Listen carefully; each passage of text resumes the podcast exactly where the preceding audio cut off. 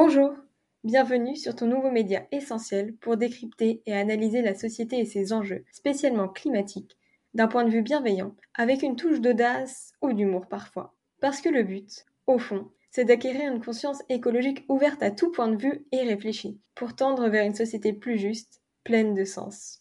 Dans cet épisode, nous allons aborder une problématique qui touche au grand large, mais qui nous suit jusqu'à l'assiette, la pêche industrielle. Celle-ci se pratique de plus en plus, car la demande augmente, spécialement en Occident et en Chine, pays où la consommation est bien loin d'être durable. Nous ne parlons pas ici de pêche de subsistance, comme en Afrique de l'Ouest par exemple, mais bien d'une pêche gigantesque et excessive, globalisée et réalisée par ces grandes puissances. Dans le monde, 1% des navires, ou plutôt usines, pêchent 50% du poisson. On estime ainsi qu'entre 1000 et 2500 milliards de vertébrés marins sont pêchés chaque année. La plupart des poissons consommés proviennent cependant d'élevage, souvent très loin de nos côtes françaises d'ailleurs. En effet, 89% des poissons d'élevage proviennent d'Asie, dont 61% en Chine, contre seulement 0,4% en Europe de l'Ouest. Pour citer quelques exemples, 98% du saumon provient d'élevage, dont seulement 0,7% en France, tandis que 70% des crevettes proviennent d'élevage également, dont seulement 0,3% de France. Ainsi, la quasi-totalité des poissons élevés dans le monde le sont par des grosses entreprises chinoises, indonésiennes et américaines. La France n'arrive qu'à la 25e place des producteurs mondiaux. En revanche, nous sommes les cinquièmes plus gros importateurs et donc consommateurs de poissons, qui proviennent donc de loin, très très loin. Notre pays importerait d'ailleurs près de 85% de sa consommation annuelle de produits de la mer.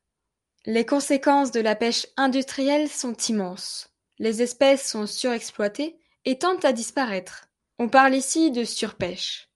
Dans le monde, près de 90% de nos stocks mondiaux sont ainsi pleinement exploités ou surexploités, tandis qu'on estime que 46%, soit près de la moitié, des espèces marines ont disparu au cours des quarante dernières années.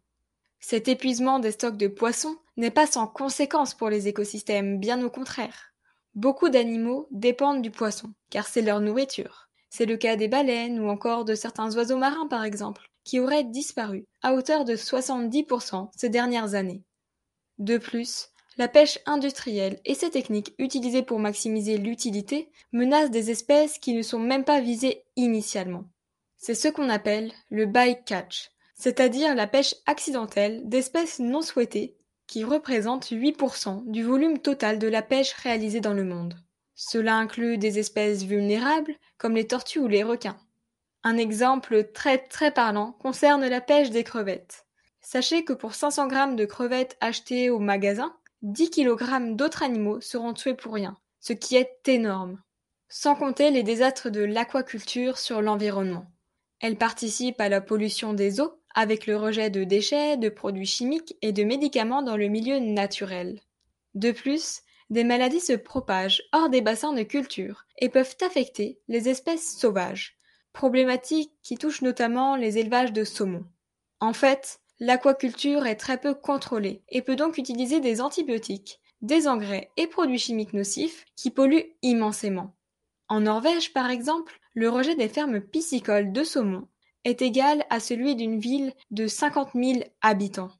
En Asie de l'Est, les mangroves, écosystèmes extrêmement riches et essentiels, sont détruits pour y construire des élevages de crevettes, encore une fois.